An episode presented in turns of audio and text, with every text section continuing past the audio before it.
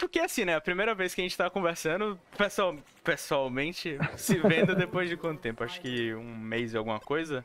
É, tem um tempo já. Eu acho que tem foi mais no- de um mês, hein? é, tem mais de um mês, se pá. Foi finalzinho no- de janeiro, né? Foi final de janeiro, começo de fevereiro. E aí, tipo, você começou ali, eu percebi que você não tinha muito conhecimento na área, você estava um pouco perdido no que estava fazendo. Mas desde então eu vi que você começou a se encontrar. pra uma pessoa que É. pulou de cabeça, eu acredito que você foi, tipo, num bom caminho. Tipo, até o momento. Eu, tipo assim, eu separei umas perguntas aqui, então deixa eu fazer uma pergunta que eu gostaria de fazer pra você. Vamos lá, vamos lá. O que que te motivou inicialmente, assim, a entrar em cripto? Tipo, Na verdade, eu tive diversas oportunidades de entrar, acho que como todo mundo aí que já ouviu falar. Eu trabalho na área né, de TI, então desenvolvimento, servidores e tal, já tem quase 20 anos já nessa área. Comecei com os meus 15, 16, estou com 35 agora. É, e eu sempre tô antenado, né? Sempre tem alguém falando, cara. Sempre tem alguém falando do que tá acontecendo. A gente não sabe exatamente, né? Eu não sabia a fundo nada de cripto, mas se eu ouvi falar, puta, criaram a nova moeda. Cara, desde os primórdios, primórdios do Bitcoin, eu até acreditava, mas eu fui muito pela cabeça das pessoas. E eu me arrependi muito disso. Porque várias vezes eu tive a oportunidade de investir nisso e eu sempre ouvi, ah, não compensa minerar Bitcoin, porque aí você vai gastar energia, ir lá em outro país não sei o quê. É, puta, o Bitcoin já tá muito caro, vai cair, o Bitcoin não vale nada, vai virar pó. Então, eu tive muita vontade, mas eu não investia. E eu cheguei a ter alguns Bitcoins. Lembra que tinha aqueles sites de jogos, aquelas coisas eu de lembro sorteio? Os você ganhava de davam, cara. graça, era um, dois Cara, BTC de graça. eu tinha pelo menos uns quatro, só que assim, não valia nada. Aí, como muita gente, eu perdi aí carteiras, deve estar em algum HD muito velho, formatado, quebrado. E aí tudo bem. Aí eu tive algumas oportunidades que eu me lembro que em contato, né? No caso, eu trabalhando, eu tinha uma equipe de desenvolvimento, e um dos meus programadores falou: Cara, Bitcoin bateu, acho que era 2013, 7 mil reais. Eu falei, meu, não acredito. Acabei de perder 28 mil reais que eu tinha numa carteira ali. E não sei Puta, mais a senha. E, é, e eu queria ter colocado muito dinheiro nisso, porque eu tive vontade e não coloquei, não coloquei. Isso aconteceu repetidas vezes. E aí eu quis, eu comecei a entrar mesmo no mercado de cripto no final de 2017. E aí eu dei muito azar. Por quê? Teve aquele boom. E eu entrei um pouco antes do boom, eu até peguei o boom. Cara, mas o negócio caiu de um jeito que desanimou total. Em 2017 eu lembro que eu gravei dois vídeos. Eu, era, eu tinha uns 18 anos na época. Eu já tava trabalhando uns 4 anos com cripto. Eu lembro de eu gravando dois vídeos falando justamente isso. Se você preza pelo seu dinheiro, não entre Bitcoin nos próximos. é, no próximo mês, esse negócio vai crashar. Porque, diferente da, da alta que ele teve agora, né? Que você teve a alta. Começou em outubro e ela foi até janeiro. Foram três meses pra ele atingir esse all-time high de tr- 330 mil, se eu não me engano. Em 2017, não. Em 2017 foi em uma semana que ele, Não, que ele Uma decolou. loucura. Foi. A- caiu 80%, né? Num, num- numa semana também. Foi, um dia, não, ele foi lembro. 60% em um dia. Aí ele retornou o valor e no dia seguinte ele caiu 30 de novo, retornou o valor, caiu mais 30 e ele foi fazendo isso até que caiu 80%.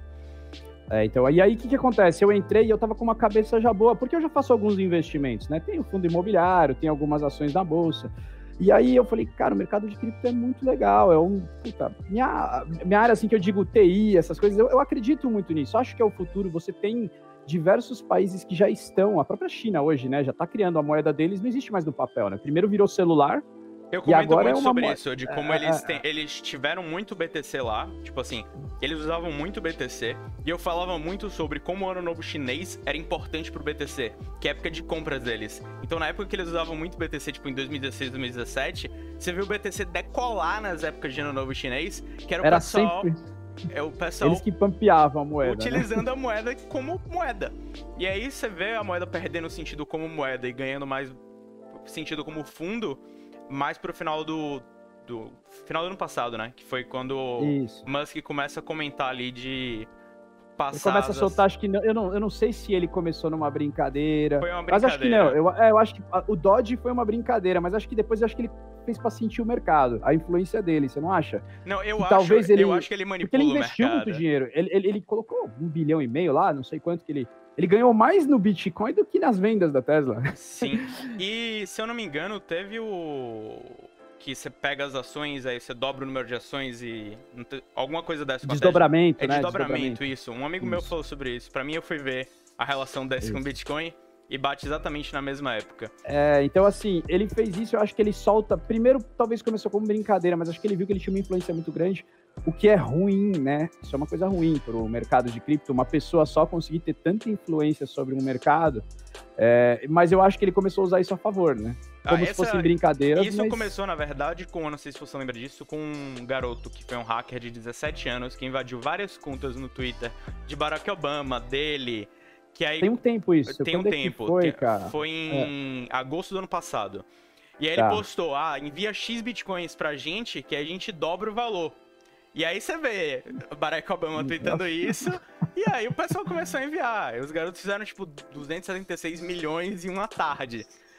Uma Elon. Musk provavelmente viu isso, aproveitou pra fazer a piada em cima e fez a piada em cima do Dodge. O criador do Dodge, ele fala que a moeda foi feita como meme. Isso aqui não era pra ter valor, não era pra ter... É o cachorrinho, é uma piada, É, não é era literalmente, eu peguei um meme e transformei numa moeda. Isso não era pra ter valor.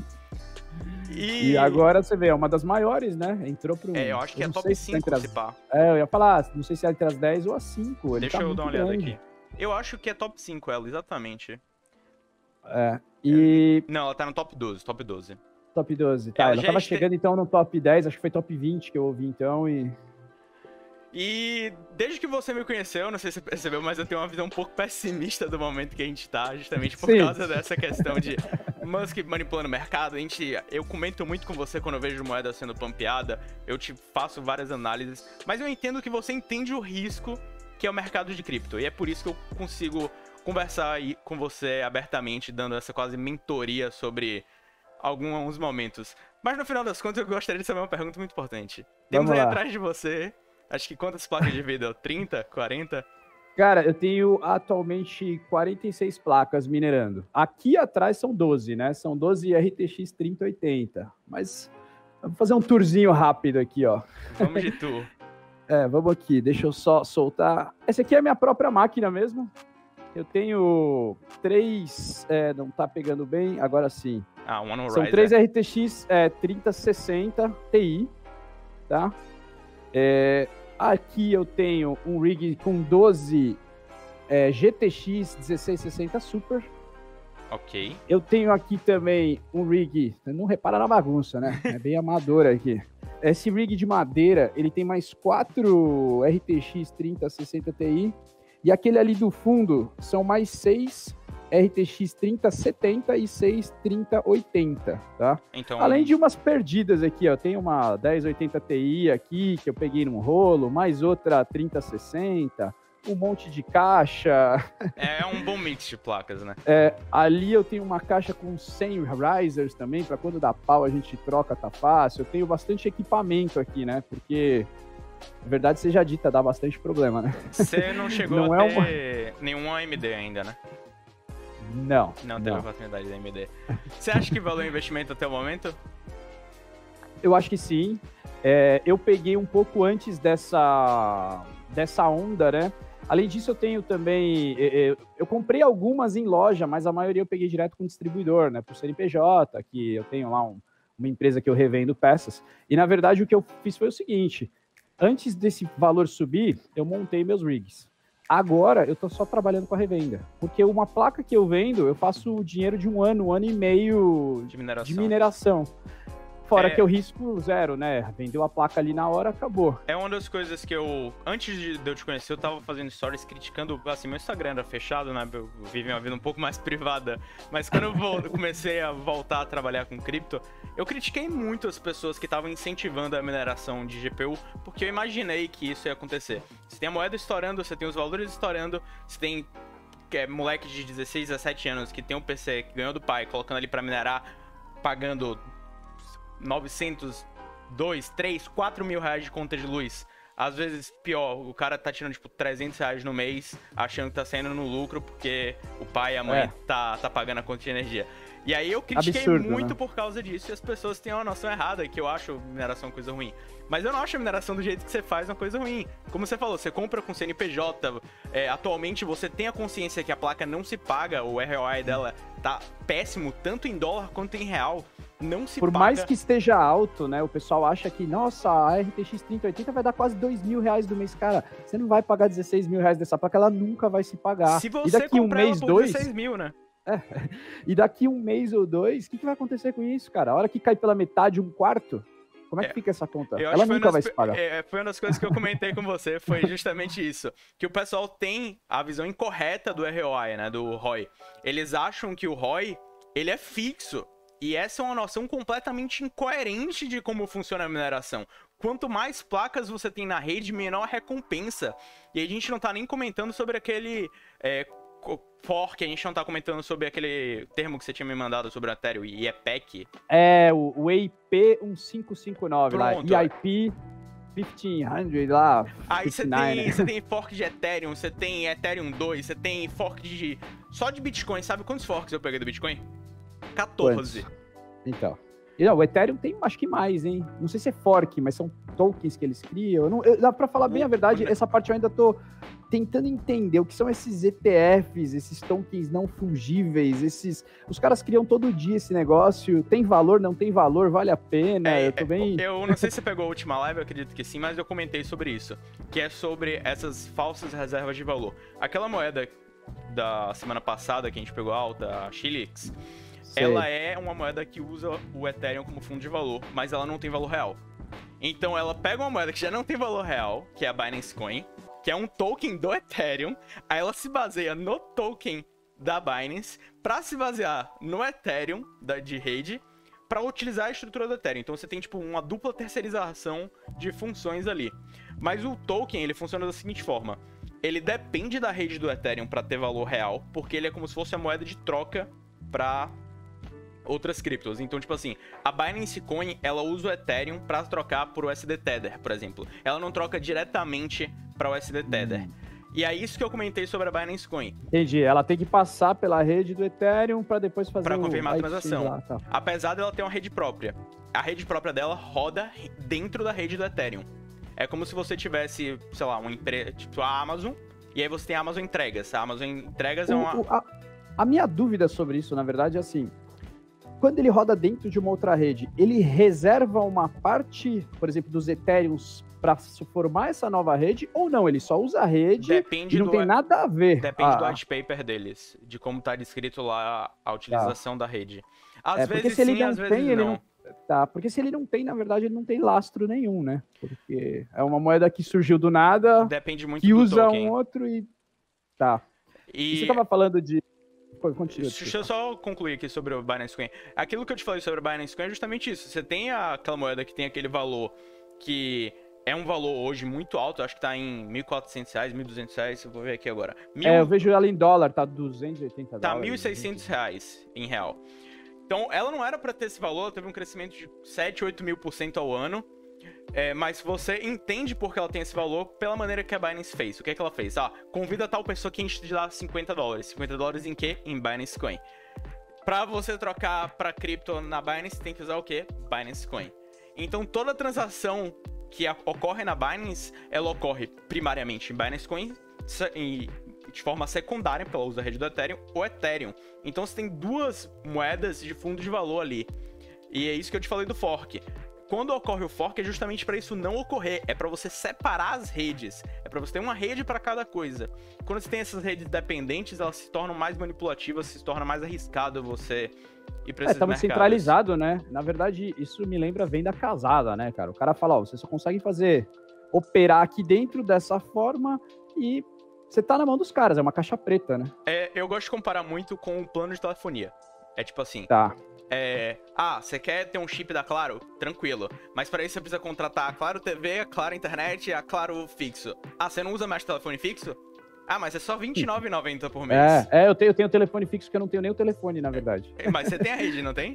Eu tenho a rede. E, e pior, nem a TV, cara. Eu tenho um aparelho de TV aqui, ó.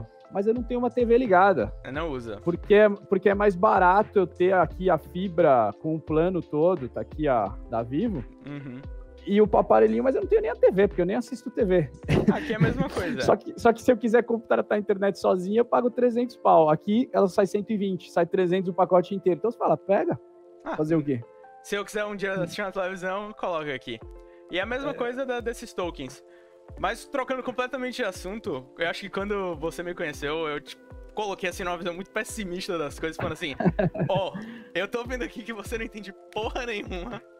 Eu, eu sei que eu sou muito mais novo que você, mas assim, sinceramente, tô vendo aqui que você tá muito perdido no que você tá fazendo. Claro, claro. E eu tenho uma visão muito pessimista do que você tá fazendo. Se a gente não ajusta as coisas aqui e você opera de uma maneira correta, como eu gostaria que todo mundo operasse de uma forma mais inteligente, concisa e segura, principalmente segura, porque o risco, eu falo assim dos riscos, não só é, de a moeda despencar, né? Você tem o risco de incêndio que eu comentei com você, você tem é, os riscos de você perder uma placa, você não tem garantia das placas, é, você tem porque você compra com o CNPJ, mas o cara. Mas que... mesmo assim depende do que você faz, né? Depende do que você faz na placa lá, depende do seu distribuidor, mas é, é realmente, realmente é. O geralmente a Nvidia não cobre mais com mineração. A AMD não cobre mais com mineração se você for buscar diretamente com eles. E eles têm um jeito de ver isso, né? Parece que tem, tem um software que consegue ver o último clock que a placa travou ali. Então... Não só o último clock, ela consegue ver se sua placa foi utilizada para mineração. Porque ela gera logs na memória de vídeo. Porque eu não sei se você sabe, mas a memória de vídeo é uma parte super importante da mineração. Com certeza. Você falou de, de energia, então, isso foi uma coisa que eu fiz. Aqui tem o quadro. Esse aqui foi o quebra-galho, foi a primeira parte da reforma, né? Uhum. Para conseguir que essa estrutura tá puxando 13 kW junto com o ar-condicionado, né? Que dá uns Só 62 uma pausa aqui para você. Para ah, quem tá. não sabe quantos são 13 kW, é mais ou menos como se você tivesse 13 ferros de passar roupa em uma única um único T de tomada. Se pegasse uma régua de tomada e conectasse 13 ferros de passar-roupa. Obviamente, você ia derreter toda a fiação de sua casa.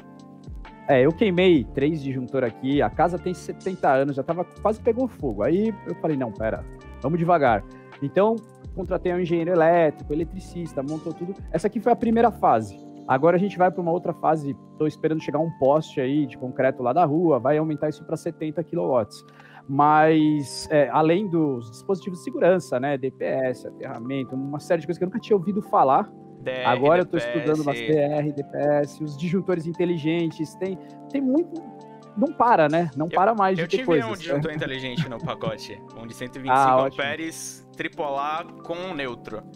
Legal, legal. Eu tenho com algumas coisas aqui também que eu uso para conseguir controlar por Wi-Fi algumas tomadas. Então, assim, eu tô pensando bastante na estrutura. Eu tô com um ar-condicionado que não é exatamente para isso, mas é, tá me atendendo nesse momento né? Mas a ideia depois é criar uns dutos, pegar aqueles. Aquela ideia é, que eu te é, passei. Aquela ideia, ou talvez até, se eu for aumentar mesmo a estrutura, eu não sei se vai ser, se não é o momento de aumentar, né? Vamos ver como é que são os próximos uhum. meses. Mas eu pensei em colocar aqueles ar-condicionados de chão mesmo, colocar um chão elevado e um exaustor em cima. Eu acho que eu economizaria muito dinheiro com isso, porque o ar-condicionado aqui ele não vence a placa, não tem jeito. O ambiente pode até ficar frio, mas a placa gera tanto calor, chega a 100 graus cada uma das 30, 80. Então, é, o ar-condicionado tem que funcionar o tempo todo. Sabendo disso, pô, então tudo bem, o ar-condicionado vai funcionar o tempo todo, então eu vou dimensionar um que realmente tem um fluxo de ar que seja aproveitável, né? Que não fica jogando só no ambiente inteiro e, e dispersando. Eu acho que, que essa é que também foi uma das, né? primeiras no... uma das nossas primeiras conversas foi sobre isso, foi sobre eficiência foi, energética que eu lembro e sobre refrigeração. O quanto isso era importante, quais eram os riscos de você tostar uma placa por manter ela, tipo, em 99.9 graus o tempo todo. Ela não. Assim, querendo ou não, ela não é feita para estar 24 horas barra 7 nisso. Você precisa de um undervolt, você precisa de um controle de temperatura preciso. Mas baseado nas nossas conversas aí nos 30 dias, você conseguiu aproveitar alguma coisa para estrutura, já pegou algumas ideias, já conseguiu melhorar alguma coisa? Tem bastante coisa aí. É, o, aproveitando o gancho, é, eu vejo nesse negócio três riscos maiores, né? Um deles é o que você falou, é temperatura. A temperatura acaba com qualquer equipamento eletrônico. Fora poder ter um incêndio, entre outras coisas, você sabe bem do que eu tô eu falando. Sei muito né? bem do incêndio. Hoje eu rio, mas é desespero, né? É, é. Então, assim, eu, eu, me preocupo muito com a temperatura. Muita gente, eu vi vídeos na internet, gente falando para não minerar com ar-condicionado, porque não dá retorno isso que, cara. Então não minera, cuidado com o que você vai fazer. Né? Ou então minera com uma placa no PC, não uma estrutura dessas, né? Não uma coisa maior. É, o segundo, o segundo risco é o risco energético, que é o que a gente já discutiu aqui, que, pô, qualquer um raio que cai aqui, um, alguma pane elétrica, um equipamento que dá um curto, você pode perder um investimento muito grande, né? Você assegurou seu, suas placas, não assegurou? Assegurei, assegurei. Eu fiz um seguro é, tem seguro contra roubo, incêndio, uma série de coisas aqui. Então, isso é outra coisa que eu acho importante. Tem gente que não faz, mas eu preferi fazer. É... E o terceiro risco é o risco do negócio em si, mas aí é o que a gente vem trabalhando, né? Que é outros. Eu já investi em mercado de risco, de ações e tudo, então eu já espero essa, essa, como é que eu posso dizer, esse retorno que está tendo agora, eu não acredito que seja um retorno real. Se ele se manter por um tempo, ótimo. Mas eu não entrei pensando nesse retorno. Todas as minhas planilhas, todo o meu planejamento é para muito menos. Eu pensei muito, eu comparei com outros negócios. Eu falei, cara, eu posso investir essa grana aqui, aqui, aqui. Peraí, qual é o meu retorno? Cara, no pior dos casos, eu gosto disso. Eu acho legal, porque acho que a pessoa também tem que gostar, né? É, é, é. tem que gostar. E eu acho que esse negócio que você tá falando é aquilo que eu te comentei lá no comecinho também sobre o ROI fantasma, né? Que é, às vezes com a moeda em menor valor, você tá minerando mais moeda, mais Ethereum, e aí quando o Ethereum aumenta de valor, você tem um lucro maior do que se você estivesse minerando menos Ethereum, ele com o valor maior. Se você considerar aí que o, por exemplo... É... Já deu para ver isso nessas últimas semanas. Na semana da queda, foi incrível, porque ele minerou mais Ethereum. Isso a gente tá falando de uma semana que caiu. E, e, e, pô, o que eu tava pegando zero com essa estrutura aqui, eu tenho 3 GHz mais ou menos lá, de gigahashes, né? Uhum. De, na mineração de Ethereum. É, eu tava conseguindo 0,15 Ethereum por dia, mais ou menos. Na semana que caiu, foi a semana que dava 0,19, 0,18. E aí, a hora que subiu de volta, cara, é muito mais lucro do que se tivesse na é, alta, É né? isso que eu comentei com você. Tipo, vamos considerar que você estava minerando Ethereum no começo do ano passado minerando mesmo, você teve um lucro de 719% em cima das moedas que você tinha. Então, menos que você tivesse recebendo menos dinheiro por mês, só pagando sua conta de energia ali e guardando o resto. Certinho. Aquele, aquele restinho, na hora que ele valoriza, ele valoriza muito mais do que quando você tá minerando só naquela alta ali, esperando que a alta se pague. Se vale muito aí, mais a é. pena. E fora, fora o que a gente tem conversado muito nos últimos tempos, né? Saber quando realizar também, né? Porque pode ser que essa moeda valha 10 vezes mais, pode ser. Mas será que vale a pena só ficar na moeda? Hoje eu tenho uma visão mais conservadora sobre isso. Eu prefiro fazer alguns trades, manter um pouco na moeda para, sei lá, se do dia para noite a gente está dormindo e acontece, né? Uhum. Isso sobe 200%, beleza, uma parte eu aproveitei. Mas acho importante realizar e até de, de diversificar, né? Hoje eu tenho. Eu, eu não sei se você já fez isso, eu trabalho com um botzinho lá, é, que eu pago 19 dólares por mês, e eu conecto ele na Binance. É, o Crypto Esse bot, é, eu já trabalhei com o Crypto Hopper, mas eu coloquei o Shrimp, um outro que é mais simples. Ele nem uhum. faz muita coisa. Eu só defino os percentuais que eu quero de cada moeda. De hora em hora, ele vai lá e, putz, nessa conta, ele rebalanceia. Então, eu tenho, sei lá, 40% em BTC, 25% em Ethereum, e vou colocando 2 em ADA Cardano, 1 um em XRP. Eu achei bem interessante isso, porque é lógico, quando sobe, você não aproveita o melhor daquela que subiu. Mas quando cai, cara, ele vai diversificando, ele vai fazendo trade entre elas e você aproveita muito bem a, o aumento, né? Eu achei bem legal. Eu nunca é. cheguei a usar, assim, é, que nem eu te falei, eu sou uma pessoa que eu gosto do risco, quase morro do coração durante o risco, mas eu confio muito na minha análise. Ah, você viu isso segunda-feira, é uma das coisas que eu gostaria de comentar com você. É, muita gente me pergunta por que eu não faço análise de moeda e dou ali sugestão de investimento. Primeiro porque isso é legal, você não pode sugerir pessoas comprarem X ação ou Y ação, porque isso pode gerar um aumento de procura é, e fazer o preço da moeda ou do ativo subir. Então isso pode ser considerado manipulação de mercado, o que é ilegal dentro do Estado brasileiro. Não posso fazer isso. E o segundo é, eu tô fazendo isso com pessoas que entendem o risco. Você vê, eu tô conversando com o Luciano aqui há alguns uns 20 minutos já, e dá pra ter uma noção que ele entende o risco, que ele sabe o que ele tá fazendo. Segunda-feira, eu vi a oportunidade de lucrar mais ou menos 170% sobre um valor em dois tokens completamente desconhecidos. Eu sabia que eles estavam sendo manipulados, uma manipulação completa de mercado. Eu falei, Luciano, esse token aqui vai subir pelo menos 70%. Eu tava completamente correto. Ele subiu 88%. Eu falei, Luciano, esse outro token aqui, ele deve subir até uns 140%. Eu tava correto, mas eu errei por um detalhe. Ele subiu mais do que eu esperava. Mais, 200 e Ele subiu 230%. Né? É. E a gente teve essa discussão no dia porque eu falei, eu não sei, eu não sei se eu vou aqui no grid, se eu vou vender agora ou se eu vou mais longe. Eu ganância, ganância. Na, na ganância. eu coloquei 5 mil reais, eu acabei saindo com 11 e pouquinho. Mas se eu tivesse esperado e tido, sido mais ganancioso, seria vezes dois. Eu teria saído com 24 mil, 25 mil. Então, no, tem aquela... Em algumas horas. Em, né? algumas, em algumas horas. horas. A gente tá falando aí de 10, 12 horas de, de trading. Quando eu mandei mensagem para você, se eu não me engano, era meio-dia, eu saí do mercado, era tipo duas, três da manhã. E quando eu acordei, tava daquele jeito. Tava muito mais do que. E a gente ficou até tarde já nessa. nessa... A gente ficou até tarde. E eu fiquei ali acompanhando e te mandando atualização o tempo todo, vai romper tal barreira, vai passar de tal preço. Tá na resistência, foi. Eu também fiz um pouco, lógico, eu entrei um pouco mais tarde e eu quis ser um pouco mais conservador, mas foi bem interessante. É o que você falou, eu acho que tem que ter consciência do risco, né? Eu entrei aqui no mercado de risco, cara, eu coloquei um capital que se eu perder, vou ficar triste, mas não vai mudar a minha vida, não vai. É, é... E eu faço isso muito porque eu gosto, cara. É um negócio que eu tô curtindo fazer. É uma uhum. coisa que, enfim, tô aprendendo muito também, né? Mas vamos lá. É, eu, tô, eu fiz os comentários justamente por causa disso, né? Muita gente me pede esses conselhos e eu te, te mandei essas coisas. Ele entrou com 300 dólares, eu entrei com 5 mil reais. 300 dólares dá quanto em, em real hoje em dia? É... Vezes 5, vezes 6 quase, quase 2 mil reais. Quase 2 mil reais. 380 dólares, foi um pouco mais de 2 mil reais. Você lucrou uns 20%, não foi? Foi, 20%. Ah, entrando tardiamente. Em, em, uma ou duas horas. Em uma e duas horas, entrando tardiamente.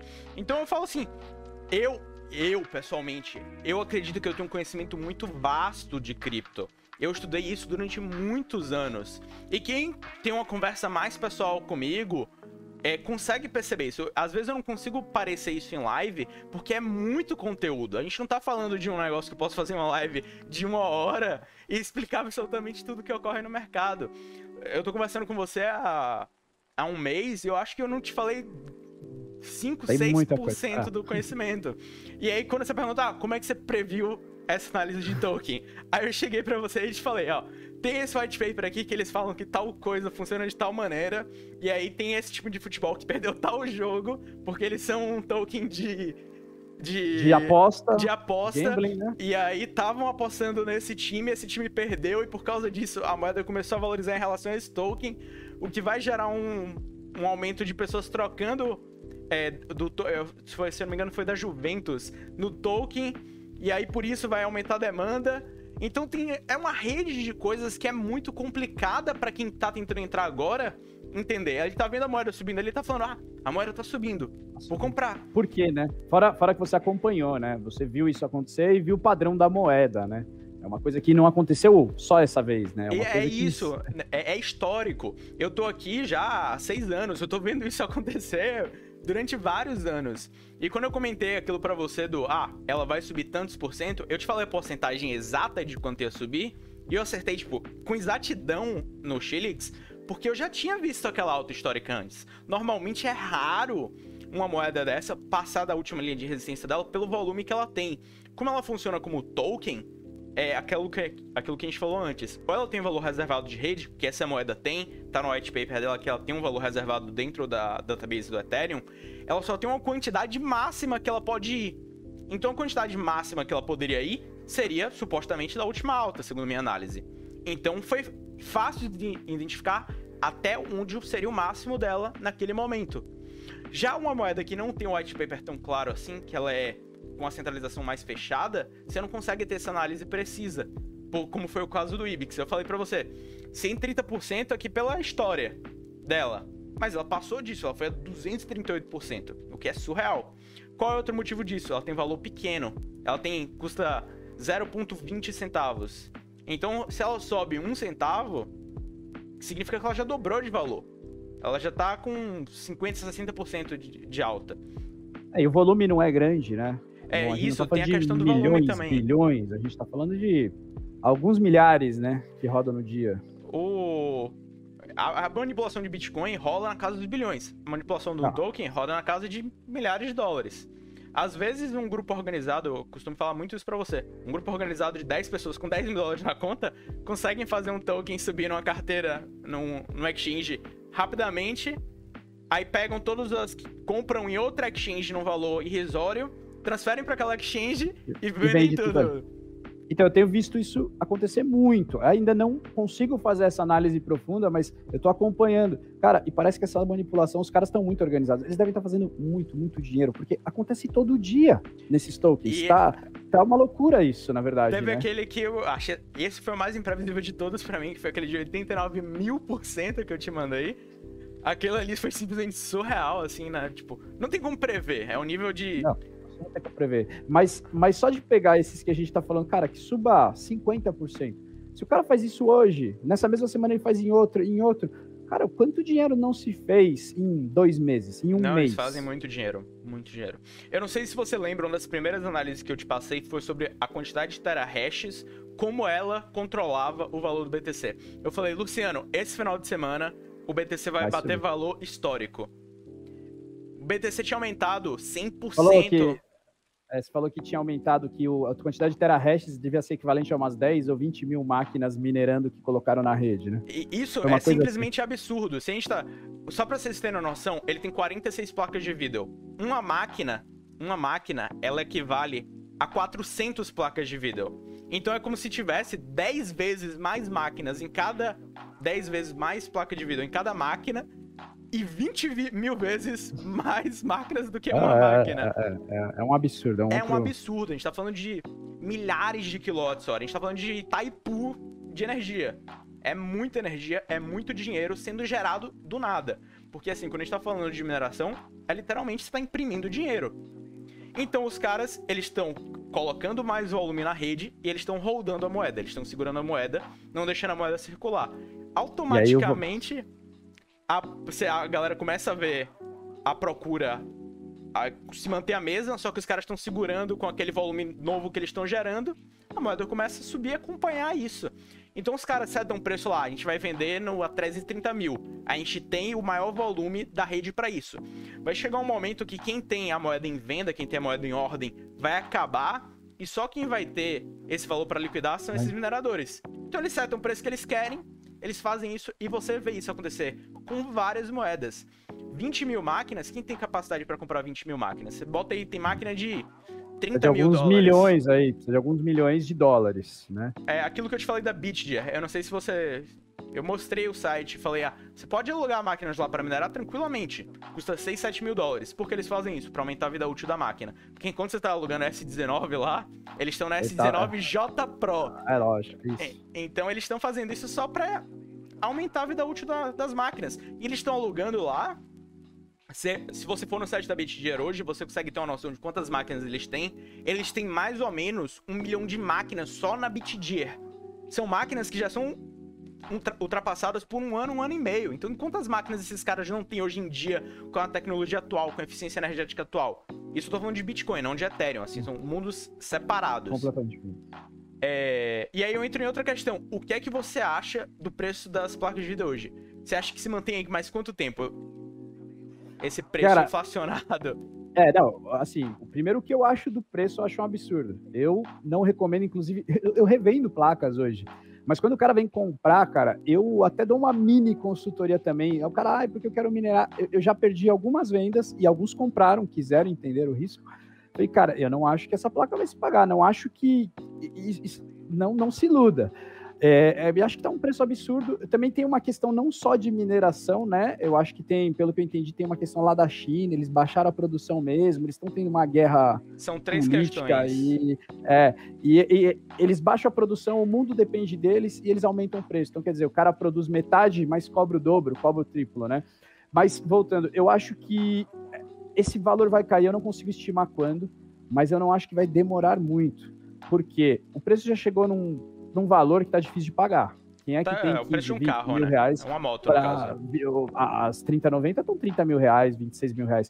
Ah, não, pouquíssimas pessoas têm condição de pagar isso. Daqui a pouco essas placas vão ficar acumuladas. A hora que der qualquer queda na cripto, você vai ter um monte de gente correndo para vender essas placas no desespero. O mercado vai ficar inundado de placas de vídeo. Usadas. Então, sempre, assim, é só um detalhe para o que você está falando. São placas usadas, provavelmente em condições ruins. O que é que eu quero dizer com condições ruins? Provavelmente a pessoa não tem a estrutura que o Luciano tem, com dois ar-condicionados, com vários risers para trocar, com um monitoramento de clock, com monitoramento as, de temperatura. Todas as fontes, pelo menos Gold, né? Eu é, vou trocar para as Platinum também. Eu enviei para ele fontes que tem 95% de eficiência em 220 volts. Uma fonte convencional, a gente tá falando de 80 plus é, bronze, que é o que eu vejo gente usando para minerar 80 plus bronze, é 82% de eficiência, o que é irrisório. Você está perdendo 17% de energia para a companhia. Então você está vendo ali no site falando, ah, está ganhando tanto aqui porque você só está pagando X de energia. Porque ele está considerando que sua fonte ela está sendo 100% eficiente energeticamente, o que não acontece, porque existe perda para o calor, existe perda sonora, existem é, componentes na fonte que vão consumir energia também. Do fio. A resistência Sim, do fio. Então tem várias tem questões um... além disso. Então você está rodando essas placas em condições subótimas, né? Você está rodando elas na temperatura acima que deveria estar, tá, minerando 24 horas barra 7, provavelmente sem limpeza, porque tem muito... Aí tu ia falar, eu tenho, eu tenho um compressor aqui, eu faço a limpeza dessas placas, é, de tempos em tempos, troca de pasta térmica, tem um monte de cuidados, né? Mas continue aí, o pessoal. Não, o pessoal que monta PC barato provavelmente viu as RX 570 e 580, que foram placas de mineração em 2017 e 2018, sendo vendidas a 300 reais no AliExpress. 400 reais no AliExpress, isso não dá nem 100 dólares. Hoje tá mais você... de 3 mil reais. Hoje tá mais de 3 mil reais. Essas placas vão voltar pro AliExpress a esse preço, vão voltar pro Mercado Livre a esse preço. Você teve uma demanda gigantesca. E é isso que você falou. A China, ela tem um monopólio da produção de chips. Só tem quatro fábricas de chips no mundo. É porque as pessoas não entendem o que são chips. Chip é um componente que possui sílica. É sílica o nome? Silicon não é sílica. Não, não é sílica, não. É sílica, silício. não. Silício. silício. Sílica é o que tira o, a umidade. a umidade. Né? Mas é, é, é porque eu confundo o mundo o silicone com o silício. Só tem quatro fábricas hoje que são capazes de utilizar o silício no mundo. É uma da Samsung, é, se eu não me engano, uma da. que é da Data, me esqueci o nome da empresa. Não, não, e, não sei o nome da. Mas só são quatro fábricas, uma da Samsung, uma da Data e outras duas eu não lembro o nome da, das fábricas. Mas basicamente elas produzem chips para tudo. E o que, é que são chips? Chips eles são chips de memória, armazenam memória. Chips de processamento são chip de processamento. Tem chip em tudo. Seu celular, pelo menos, tem 5, 6 tipos de chips diferentes. Provavelmente ele tem um chip gráfico para reproduzir imagem, ele tem um chip de processamento para é, carregar as informações, ele tem um chip de fotografia para melhorar suas fotografias, ele tem um chip 5G para pegar ou 4G para pegar o sinal, ele tem um chip de memória RAM para armazenar os dados. É... A própria placa, né? Os, as trilhas, tem algumas trilhas que são feitas com com chip. Enfim, vários pedaços, é. O SMD. Então você tem essas quatro fábricas que estão faltando silício nelas, tá faltando silício no mundo todo. Aí você pega, diminui a produção de placas de vídeo, porque agora você dividiu, né? Antes era 100% para GeForce, agora é 50% GeForce, 50% é, Crypto Professional Mining Unit, que é o nome da um nome péssimo CMT que a Nvidia deu para a linha de mineração. Então você tem essa divisão, só que essa divisão não faz sentido, né? Porque você tem já um número limitado, você está limitando mais ainda com uma procura muito alta e uma demanda muito baixa. É, eu acho que eles estão tentando, pelo pouco que eu me informei aí, na verdade estão tentando empurrar os chips velhos, mas que de qualquer jeito usa a mesma matéria-prima, né? Tanto que essas moedas, essas placas aí, o pessoal está desconfiado que são placas da geração 16, gerações antigas aí, até pela capacidade de gasto energético. É... E é o que você falou, eles estão. É o mesmo espaço físico, é a mesma matéria-prima, não, não vai melhorar em nada o mercado. E pelo contrário, né? É, uma coisa que eu queria comentar, até a gente está falando do investimento e tal, por que, que eu resolvi investir, por exemplo, não sei nem se era uma das suas perguntas, mas por que, que eu resolvi investir em mineração? Era uma das e, perguntas, era a próxima, inclusive. Desculpa aí, eu estou adiantando. Ao invés de, de comprar a moeda, que eu poderia, pô, aqui tem um grande investimento em placas de vídeo, que eu poderia ter comprado as moedas e feito só o trade. Além de tudo uhum. que a gente já conversou aqui, eu, eu vejo que hoje a placa de vídeo ela é um ativo, se você pegar ela num preço legal, um passivo, mas ela também é um ativo, aí se você conseguir vender ela antes dessa desvalorização, ou o preço que você entrar, que no caso, por exemplo, eu pego com o CNPJ, pego num valor bacana, é, não comprei superfaturada, É, hoje, se eu precisasse. Se, eu, se essa placa. Ela é uma reserva render, de valor. É o que você está É uma reserva de valor. valor. Isso, isso, perfeito. Você, não, não é que ela é um ativo que ela não tá. Mas é isso, ela é uma reserva de valor. Se eu precisar vender essas placas hoje, eu você quase triplico o meu investimento. Não, e eu quase triplico. Se eu, se eu colocar abaixo do mercado, 20% é abaixo do mercado, eu vendo num dia. Semana passada, eu vendi 14 placas de vídeo, zeradas, lacradas. E assim, num preço um pouquinho abaixo do mercado. Se eu coloco isso daqui com o dobro do que eu paguei, eu vendo isso amanhã. E eu dupliquei meu investimento. Não é uma realidade quando o preço disso cair. Uhum. Só que ainda assim ela vai ter um valor e ela já vai ter minerado. Essa é a minha conta. Se daqui. É o que eu te falei. Meses, eu te falei isso. Ela... Por mais que você não. Suas placas não se paguem, se elas tirarem 50% do valor em mineração e você vender elas pela metade do preço, você ainda sai em zero a zero. Você não teve prejuízo nenhum. Investimento. Agora, o cara que paga 17 mil reais numa 3080, quando é que ele vai conseguir? Não. no valor sentido. que a 3080 tá minerando hoje, provavelmente nunca, a não ser que esse cara tenha um nunca, gato. Nunca, nunca. É, é o que você falou também da energia. Hoje, pô, um dos maiores gastos é a energia. E a hora que cair, hoje, hoje assim, eu nem me preocupo tanto. Acho que a maior parte das pessoas não está se preocupando com o valor, com a eficiência energética por isso. Porque tá rendendo 5, 6, 7 vezes o gasto energético. Só que se, é, se cair a cripto por um quarto do que está hoje, já vai estar tá ah, meio que o no dobro, limite. vai estar tá, vai tá no limite. Vai dar lucro? Vai dar lucro para quem pagou bem nas placas. Para quem comprou ela inflacionada, cara, é, sinto muito. Eu você comentei vai... muito sobre isso, sobre você, sobre eficiência energética, o quão importante isso é. Uma pergunta que muitas pessoas me fazem é: ah, eu posso colocar cabo SATA na minha placa de vídeo?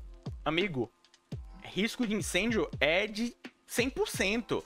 Os cabos PCI, eles têm um rating que é para os 6 pinos, são 100 watts, e o 8 pinos são 150 watts.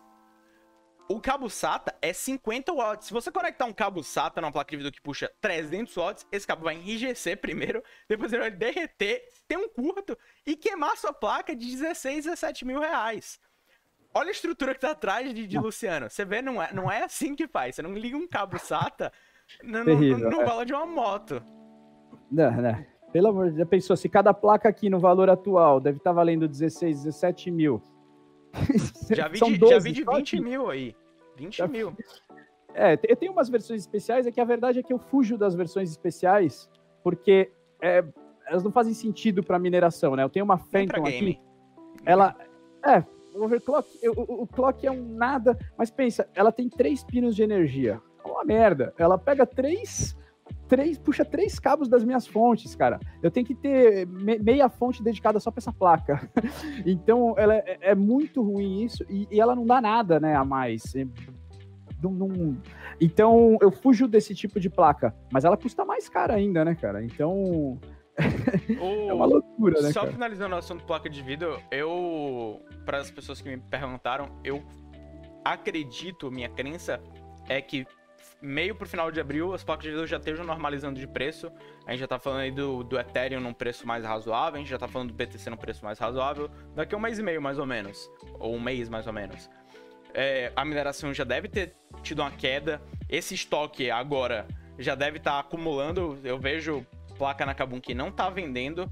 É, você já tá vendo algumas placas voltando a preços um pouco mais razoáveis em alguns sites. Eu vi esses dias 30, 70, 7 mil reais, que não é razoável, mas já é mais baixo na, na Terabyte. A gente tá falando a 30, 70, eu tô a vendo... Pichal assim... tava com 3, não sei se ainda tá disponível, mas tava 7.300 lá também. Pronto, essa a, semana. Gente, a gente vê essas placas por 17, 18 mil reais há, há duas semanas atrás. E ainda tem muito site vendendo a 10, 11, né? É. Então a gente já tá falando aí de uma correção de preço de pelo menos metade do valor em duas semanas. Então, assim, um, dois meses, eu acredito que isso já esteja um pouco mais aceitável de se vai pagar. Estar normalizado. Já Porque vai tá começando a, a, a, to, todos os distribuidores estão indo atrás, né, de conseguir mais, estão falando direto com as fábricas e tá chegando, né? Uma outra coisa que eu achei interessante, totalmente off topic aqui, é que parece que é até os nossos distribuidores aqui, eles têm uns contatos bons lá na China. É, eu tava comparando com o mercado nos Estados Unidos, tá mais difícil você conseguir placa lá do que você conseguir placa aqui, cara. É pela aqui maneira que funciona a importação aqui. É, eu não sei se eu já comentei com você como funciona a importação. Para o Brasil, na maior parte das vezes, a gente tem dois caminhos de importações principais. Na verdade, são três, né? É, o principal deles, que a gente pode falar assim, principal, principal, de eletrônico é sai de Shenzhen, na China, passa ali pelo, pelo canal que é do lado do Egito, que eu me esqueci o nome agora, vai para o mar Mediterrâneo, vai para Suécia, da Suécia vem para cá. Esse é o um principal, é o que mais vem peça eletrônica pro Brasil. A gente tem um segundo caminho que faz esse mesmo caminho, só que em vez de vir diretamente pro Brasil, chega no Porto Brasileiro, vai pro Paraguai, do Paraguai vem pro Brasil. Várias empresas fazem isso, inclusive a InfoCWB às vezes faz isso. Pelo menos na época lá de 2017, eu lembro deles comentando de Paraguai é, comigo. Hoje, é, hoje mudou só uma coisa, porque com esse negócio da China aí, um container que custava 1.500 dólares está custando 8.500. O pessoal tem trazido muito aéreo, mas o que traz por. Era, por... Esse, era o último método é. que eu ia falar, que é o aéreo. Que tem valido a pena justamente pelo aumento do preço do diesel no geral. É... Eles estão pau a pau ali, né? O, como você tem assim um aumento do diesel, você tem um aumento no custo do transporte marítimo. É muito caro você é, colocar um navio cheio de container e atravessar o mundo com ele. A gente tá falando aí de milhões e milhões e milhões de dólares gastos em combustíveis por ano. Às vezes, quando você tem que fazer envios menores, você vai fazer, tipo, enviar 10, 20, 40 produtos para uma loja específica, você tá importando diretamente, às vezes faz mais sentido você colocar dentro de um avião, esperar 10 dias para chegar, do que você colocar num, num navio que vai demorar 45, 60. Então, várias outras empresas já buscam. Isso quando hoje... não dá um problema no container, e aí é mais um mês, e paga a diária do container no, no porto. porto. É, é, problemático. E a última pergunta que eu tenho para você é: visto meu posicionamento sobre cripto, visto aí todas as nossas conversas, como é que você vê o mercado hoje? Você está pessimista, otimista ou neutro sobre o mercado? essa é difícil. Essa, essa, essa é difícil, porque, vamos lá, de certa forma, eu sou otimista no geral, até porque senão eu não estava nesse mercado de cripto. Mas eu entendo as correções, eu entendo o risco. Eu acredito que ele vai cair, mas cair para mim não é, é, o que a gente já falou aqui nessa, nessa conversa. Não é uma coisa necessariamente ruim. Eu acredito que quando cair, a gente vai minerar mais moedas, vai tirar os aventureiros da parada. E pelo contrário, talvez seja a oportunidade de quem está fazendo isso de uma maneira mais séria comprar placas de vídeo baratas novamente. Então, pô, se, se o preço dessas placas cair pela metade, eu estou super feliz, porque eu sei que eu vou conseguir comprar mais placas num preço realmente aceitável, né? É, mas eu acredito que assim, eu é um palpite totalmente off, sem análise, sem nada, mas uhum. pelo que eu tenho visto nos últimos anos e é, levando em consideração também que grandes fundos têm entrado no mercado de cripto, que é coisa que não acontecia antigamente. Isso é, isso é uma grande diferença que eu vejo de uns anos para cá.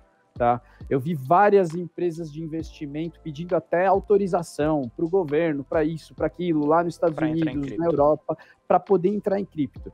Então, empresas falando, até agora elas não estão aceitando, mas até Mastercard falou que ia aceitar, Netflix falou de pagar funcionário. Então, essas, essas é, empresas aderindo, ou pelo menos mostrando uma, uma intenção de fazer isso, deve jogar esse mercado para cima. Mas eu acredito, assim como você, que vai ter uma grande queda primeiro. Eu acredito que vai terminar o ano muito forte, igual aconteceu aí no ano passado ou na, em 2018, lá no 2017, 2018. Eu acho que vai ter um. Eu acho que o Bitcoin chega a uns 100 mil dólares seja por especulação, seja pelo que for, mas não agora. Eu acredito que ele vai ter uma grande queda aí, vai ter uma grande depressão. Eu acho que vai ter até isso aqui. E, e, do, e do nada, quando estiver desacreditado, aquilo que você falou, sei lá, perto do ano novo chinês, alguma coisa vai acontecer. O novo chinês já passou, aí é ano. É, é, não, do, do, próximo ano, né? Acabou de passar agora 12 de fevereiro, né? Oh. Mas alguma coisa, eu acredito que alguma coisa vai acontecer até o fim do ano e pampear essa moeda aí até uns 100 mil dólares, não sei. É um palpite bem é, então a, a, gente tem, a, gente tem, a gente tem uma visão muito alinhada, que é, é o que eu falo, né? Tem uma visão muito pessimista a curto prazo e uma visão muito otimista a longo prazo. Eu vejo o Bitcoin como a próxima reserva de valor, vai substituir o ouro. Né? E disso, assim, eu quase não tenho dúvida, eu tenho quase certeza que o Bitcoin é um substituto é, razoável pro ouro, se não o Bitcoin, o Ethereum ou o Ripple. Assim, são as três que eu mais confio hoje na equipe de desenvolvimento. Apesar do Bitcoin ser completamente centralizado, a criação do Bitcoin ela é muito importante, ela ainda é reserva de valor para todas as outras criptos. Você vê, o Bitcoin cai 10%, o Ethereum cai 10%, o Ripple cai 10%, o Litecoin o mercado inteiro cai. Porque o Bitcoin é a reserva de valor das outras criptos. Então, quando uma cripto tomar o lugar do Bitcoin em volume e não em valor, porque isso é uma diferenciação importante de fazer, O Bitcoin, ele tem muito valor agregado a ele, mas tem muitas carteiras que são perdidas. Você tem um limite no Bitcoin que é de 21 milhões de Bitcoins. É, 21 milhões ou 21 bilhões, eu não lembro é, agora. É Acho que é milhão. É, quando todas essas moedas forem mineradas, acabou. Não tem mais Bitcoin para surgir. Isso é um problema, porque os preços... É um problema, mas ao mesmo tempo é a solução. É, né? a solução é o, porque... É o que segundo, faz ele ser ouro. É segundo eles, por ter esse limite, né? Faz com que o valor dele inflacione quando a demanda dele começa a cair e você mantém ele em circulação. Mas aí você tem o problema dele ser perdido, porque cada vez que uma carteira, tipo a minha, com é, 50 BTC é perdido, você tem esses 50 BTC fora do mercado. Se você tem, sei lá, um incêndio num servidor, hum, que, sei lá, um servidor do Banco Central da Austrália, que guardava 50 mil BTC. Você tem 50 mil BTC fora da rede. Cada vez que isso acontece. Né? Acabou. Então você tem. É a mesma coisa do ouro. Você tem ouro dentro desse celular, aqui você tem algumas gramas. Na hora que o celular for pro lixo, é a mesma coisa do ouro real. Só que o ouro real, a gente pode ir pra outro planeta. A gente pode ir pra Marte e minerar ouro em Marte. BTC não. Na hora que acabar, Acabou, amigo. Não tem Acabou. mais o que fazer. Não tem reciclagem. Não tem como ir no lixão, pegar esse celular aqui, tirar as gramas de ouro que tem de volta nele e colocar de volta no mercado. Isso que faz o Bitcoin inflacionar de preço. É. Só voltando pro assunto sério que eu dei um pouco de, de uma viajada aqui. O, então eu tenho essa visão otimista, assim, pro BTC. Eu acredito que ele vai ser a próxima grande reserva de valor. Se não BTC, o Ethereum ou o Ripple. Mas não agora. A gente precisa de mais confiabilidade de mercado, a gente precisa de mais empresas entrando. Não adianta só Elon Musk, com toda essa influência dele, falar da Tesla, do Dogecoin e colocar e fazer porque eu sou fodão e faço acontecer. Não. Os bancos têm que entender que é uma coisa real e que as pessoas utilizam ou como investimento ou como lavagem de dinheiro, como for. Se tem governo no mundo, não importa se você é anarcocapitalista, se você é comunista, tem que ter regulamentação. Se você tem todos os outros ativos regulamentados, o Bitcoin como ativo tem que ser regulamentado também. Então, se você está dentro de um governo que regulamenta uma ação, está regulamentando um fundo de investimento, de renda fixa, de renda variável, não importa, você tem que regulamentar o BTC. Não tem mais como fugir hoje em dia. A gente está falando de um mercado de trilhões de dólares por ano. Não tem como fugir disso. O Brasil já regulamentou, já cobra imposto de renda sobre é muito mais baixo do que o imposto de renda normal, se não me engano, tá na faixa dos 15%. É, o imposto de renda normal acho que é 27, né? 27 mais é, alguma é coisinha. Que, é, é, que eu acho que ele entra no mesmo, na mesma questão de ações, é ganhos financeiros, é tudo fixado em 15%. Qualquer operação financeira que você tenha ganhos, né? Então você tem essa regulamentação básica, mas ainda não se entende muito bem como funciona a cripto.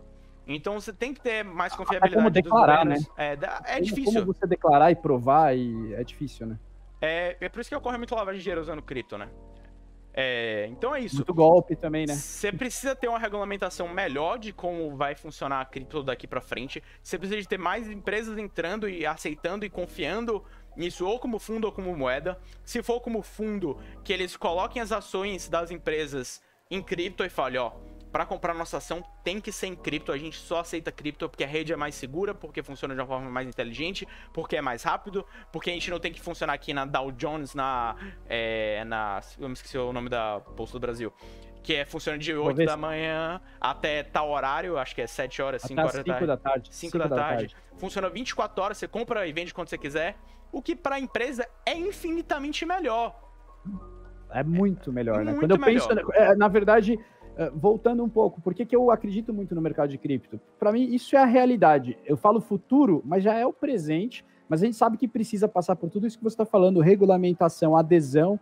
Então, isso pode ser que faça a moeda eh, não decolar esse ano ou no próximo. Porque é, tudo isso, essa empolgação das empresas, a gente sabe que quando tem uma, uma queda muito forte, porque há uns anos atrás, é, você deve saber melhor do que eu, as empresas já estavam aceitando. A Microsoft aceitava pagamento em BTC. Eu comentei isso no último vídeo, coisas. sobre a variação de como ela afeta as empresas. Porque você vende um produto a 100 dólares em BTC, BTC caiu 10%, você recebeu 90 dólares em vez de receber 100 dólares. Isso. Então as empresas então, param de aceitar. É. Então, na verdade, ela já estava começando a ter uma adesão, já era para ter decolado e se consolidado mas não é uma coisa tão simples. Então eu acredito que até isso realmente consolidar, não tem uma previsão, é, vai ficar nesse sobe e desce, vai ter uma grande depressão, mas eu acredito que inevitavelmente um dia isso, um dia isso vai acontecer. Esse caminho de tudo que você está explicando, com certeza vai chegar. O dinheiro em papel, né? É, é uma coisa já ultrapassada. O Pix tá E- aí pra provar isso, né?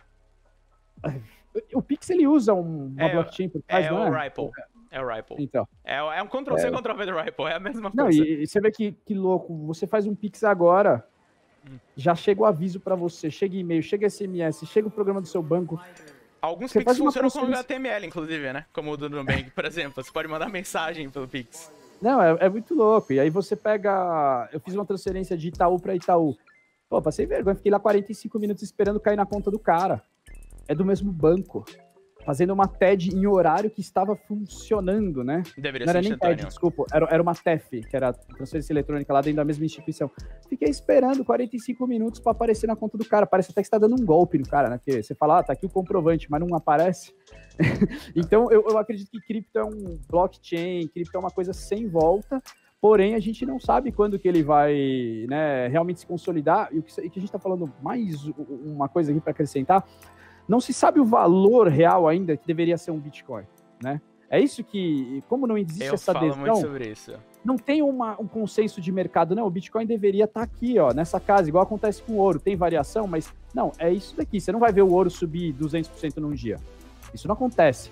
O ouro ele, ele se valoriza ao longo do tempo, né? Tudo cai em valor, todas as moedas fiduciárias ali caem em relação ao ouro, mas ele não explode num dia, ele já tem um valor bem consolidado, né? Então o Bitcoin ele é, ainda é um- uma incógnita sobre isso. né? Eu acho que o Bitcoin, ele pode não substituir o ouro. Eu vou falar Bitcoin, mas quando eu falo Bitcoin, entendam como É o- Bitcoin, Ethereum, cri- a cripto que Cripto, for. cripto. É, ele pode não substituir o ouro necessariamente, mas ele pode às vezes substituir o dólar. Porque o dólar hoje é a moeda universal, né? A gente vai comprar uma coisa na China, dólar. A gente vai comprar uma coisa na Europa, você, vai, você acha que você paga em euro, mas no fundo você tá pagando em dólar. Porque você troca pra dólar pra Correto. trocar pra euro primeiro. Então sempre a gente tá usando dólar ali no fundo das coisas. Até o ouro. o ouro, na verdade, é sempre no Baseado dólar que você tá dólar. pagando. O dólar subiu, o ouro sobe pra gente. Então, você tendo o Bitcoin pra é, mudar isso é uma coisa muito interessante. Por exemplo, em 2019 eu fazia muitas transferências pra, pra Espanha. Como é que eu fazia? Em BTC. Em vez de ter que transferir do meu real, comprar euro ou comprar dólar pra transferir pra lá, não. Eu pegava meu BTC numa carteira brasileira, como mercado Bitcoin, comprava Bitcoin no Foxbit, mercado Bitcoin, é a corretora que for que é 7 real. Você vai no seu país de escolha lá, Espanha, saca seu BTC lá, você vende seu BTC, em vez de você vender pra real, você vende pra é, Euro. euro. e você saca na sua conta em euro. Não teve que passar por dólar, a conversão é um para um, não tem IOF, não tem taxa, não tem absolutamente nada, é Capaz até de você instantâneo. ganhar alguma coisa nisso, E é né? capaz de você ganhar ou perder alguma coisa. Assim, se você fizer em cima do SD Tether, por exemplo, que o valor é cravado, não varia. Você simplesmente não vai pagar taxa nenhuma. Você vai pagar a taxa da corretora, que geralmente é, de- depende da corretora, mas tem corretora que é tipo meio por cento, 1%, que é quase nada, né? Exatamente. Até, até dando um exemplo, eu fiz um saque em dólar de uma conta que eu tinha lá fora, um, um serviço lá nos Estados Unidos. Cara, é, o que chegou pra mim foi 20% a menos. Por quê? O banco, ele não te cobra o dólar real, ele coloca um spread de 20, 30, 40 centavos em cima do dólar na hora que ele converte. Aí ele te cobra a taxa, o banco de lá cobra a taxa de envio da moeda, o banco daqui cobra a taxa de recebimento da moeda, e aí depois te cobra IOF, e depois você fala, cara, não é possível. Mandei, sei lá, 800 dólares, chegou 550. Fala, não é possível, numa transação normal teria gastado 5 dólares. É. numa transação de cripto, né? De cripto. E às vezes menos, né? Dependendo da. Às vezes, às vezes menos, às vezes menos. É Tem- que no BTC, o BTC ele tá um pouquinho. E o Ethereum eles estão com é uma taxa têm, um uma- pouco eles têm uma mas- blockchain meio confusa, devemos É, é. dizer. Mas tem uns que não gastam nada, né? É o vi que tem umas moedas Ripple que é, é, é 0,00. O Ripple é taxa zero, praticamente. O Ripple, a gente tá falando de 0.001 Ripple por transação, o valor é fixo. É, tipo, irrisório. É, tipo, É ridículo. E é rápido. é, é instantâneo. O Ripple é instantâneo. É por isso que a, o Pix é baseado no Ripple. Às vezes você envia de uma corretora para outro Ripple e você vê um, um delay na rede. Mas isso é culpa da corretora, não culpa da rede do É Ripple. que eles têm que confirmar, tem, eles ficam. é, né, eles ficam esperando as confirmações para não ter moeda duplicada. Mas se você transferir de uma carteira de Ripple para outra carteira de Ripple, acontece instantaneamente. É zero delay. E é surreal, assim, você tem o delay da rede, obviamente, né? A gente tá falando de 100 milissegundos, lógico. mas É irrisória. É, enfim, eu acho que a gente já falou tudo que tinha pra falar. A gente Pô, tem uma boa deu mais de uma hora de papo aqui. Eu achei que a gente Legal. 20, 30 minutos, deu Eu quase uma hora de conversa. E foi, foi divertido pra mim, espero que tenha sido pra você também. A gente tá com assim, certeza. conversando há quase um mês e é a primeira vez que a gente tem esse papo cara a cara. Eu espero que você aí que vai assistir isso aí como live, é, quinta-feira, no caso, amanhã, que eu tô gravando isso na quarta. É, aproveite isso em live. Eu não vou estar online na hora que eu não vou poder, mas devo estar no chat tentando responder as perguntas. Quem assistir isso no YouTube, espero que você tenha aproveitado também, tenha tirado algum conhecimento útil pra você. Eu vou fazer alguns cortes mais específicos desse vídeo aqui, é, falando de temas que a gente abordou durante a conversa, então correção de preços, se valeu a pena, é, sobre estrutura, então vai ter cortes menores de- desse, dessa conversa. E é, se você tiver alguma curiosidade a mais sobre o assunto, lembrando sempre que você pode me seguir em minhas redes sociais, tá tudo na tela aí se você tá vendo na Twitch. Se não estiver vendo na Twitch, tá na descrição do vídeo do YouTube. É, em qualquer lugar você me encontra com Zé com H, B, C, G, A. É muito fácil de encontrar. É, E é isso aí. Se tiver alguma dúvida, sempre manda aí, eu sempre tô disponível pra responder. Luciana, tem alguma coisa pra falar pro pessoal? Eu tenho, uma, eu tenho uma curiosidade aí atrás de você. Tem uma máscara? O que, que é aquilo ali atrás, cara? Aquilo Eu tô ali. aqui, eu tô aqui a conversa inteira olhando pra isso, cara. É uma esqueci de-. Eu esqueci de tirar, geralmente eu tiro. É o Rorschach do Watchmen. Ah, sei. Caramba, legal, legal. Eu acho que é, é, é mais no sentido que a gente fica conversando mesmo aqui. Eu acho que é, é- é- legal. Eu, eu, o que eu diria, cara, é só reforçar o recado que a gente passou nessa conversa inteira aqui. Sim, é um mercado, acho que promissor, que a gente acredita, embora tenha o pessimismo, né? Tem o pessimismo que a gente sabe que vai cair. Para quem for entrar nisso, eu incentivo todo mundo a dar uma estudada. É só entrar com muita cabeça. Não acha que você vai entrar e vai ficar rico. Não acha que você vai. Existem casos, tá? Mas não é, não é fácil, né? Começa por aí, não é fácil. É mais fácil perder dinheiro do que ganhar. Lembrando E- que, eu, que eu comentei isso na primeira live, né? Beleza, se a gente pegar tudo que eu fiz, eu fiz 10 milhões com 20 anos de idade. Perdi tudo, amigo. Perdi tudo por causa de um incêndio. Não foi Então- nem pelo mercado. Olha não foi nem pelo loucura. mercado. Então, eu ganhei com 20 anos o equivalente ao que uma pessoa não ganha numa vida inteira, que, tipo, 1% da população não ganha numa vida inteira, e eu perdi um dia por causa de uma bobagem, por causa de um erro bobo que não foi verificado todas as conexões de eletricidade da casa depois de um raio. Que é uma coisa assim que caiu um raio na sua casa, verifica tudo, amigo. Vê todas as lâmpadas, vê se tudo tá funcionando corretamente. Perdi tudo. Então é o que você tá falando. Além do estudo, tem que ter muita cautela, porque a Tem vida cautela, isso. E, e até, a- até de lição também pra você, no caso, né? De, eu sei que você acreditava muito em cripto e provavelmente ia 100% em cripto, mas se você tivesse diversificado um pouco Eu não teria disso, perdido talvez, você tivesse num, cara, num fundo imobiliário, num sei lá o que na bolsa. É uma das coisas que minha irmã comenta muito comigo, é... Pô, eu, eu tinha tanta confiança no que eu tava fazendo que pra mim era tipo... Ah, eu não vou perder isso aqui nunca. Se eu lucrar nisso aqui, eu vou lucrar 10, 20, 30, 40, 50, 60 vezes mais do que eu vou lucrar. Deixa aí, vou só rodar, né? Só, só ficar segurando, né? Vou colocar nessa carteira aqui, eu tenho seis cópias dela, não vou perder de forma nenhuma, e aí a vida tá aí pra mostrar pra gente que às vezes a gente perde.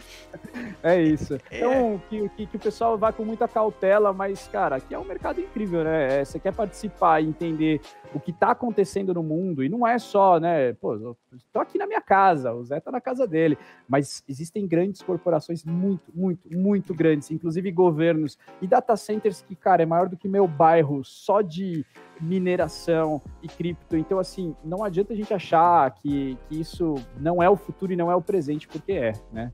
quem ficar fora disso vai estar perdendo aí grandes oportunidades, ou pelo menos não vai entender muito o que está acontecendo no mundo, né? Nos próximos Oh, anos. É um bom, excelente comentário. Então, Luciano, eu fico muito agradecido por você ter disponibilizado esse tempo. Ambos estamos muito ocupados aí, a gente só Ah, tem. Foi difícil falar, né? Agora, meia-noite. Eu acho que a gente só tem horário de madrugada, né? A gente só se fala de madrugada. Mas enfim, gente, muito obrigado aí por quem acompanhou. Um abraço pra todo mundo. É, lembrando, você quer deixar alguma rede social, alguma coisa, se alguém quiser falar com você, ou prefere se manter na anonimidade? Cara, por enquanto eu vou ficar na anonimidade. Mas eu espero, a gente vai ter mais papos aí, vamos convidar Beleza. outras pessoas. Eu pretendo montar um canal também, mas, cara, é o que falou, o tempo tá difícil. Então, por enquanto, vamos ficar por aqui. Espero que você tenha aproveitado a conversa, lembrando que ela vai estar disponível no YouTube e na Twitch, e vão ter cortes dela, então se você quer mostrar para alguém só um trecho específico, vão sair cortes delas no canal do YouTube gradativamente. Espero que vocês tenham aproveitado bastante a conversa e um abraço.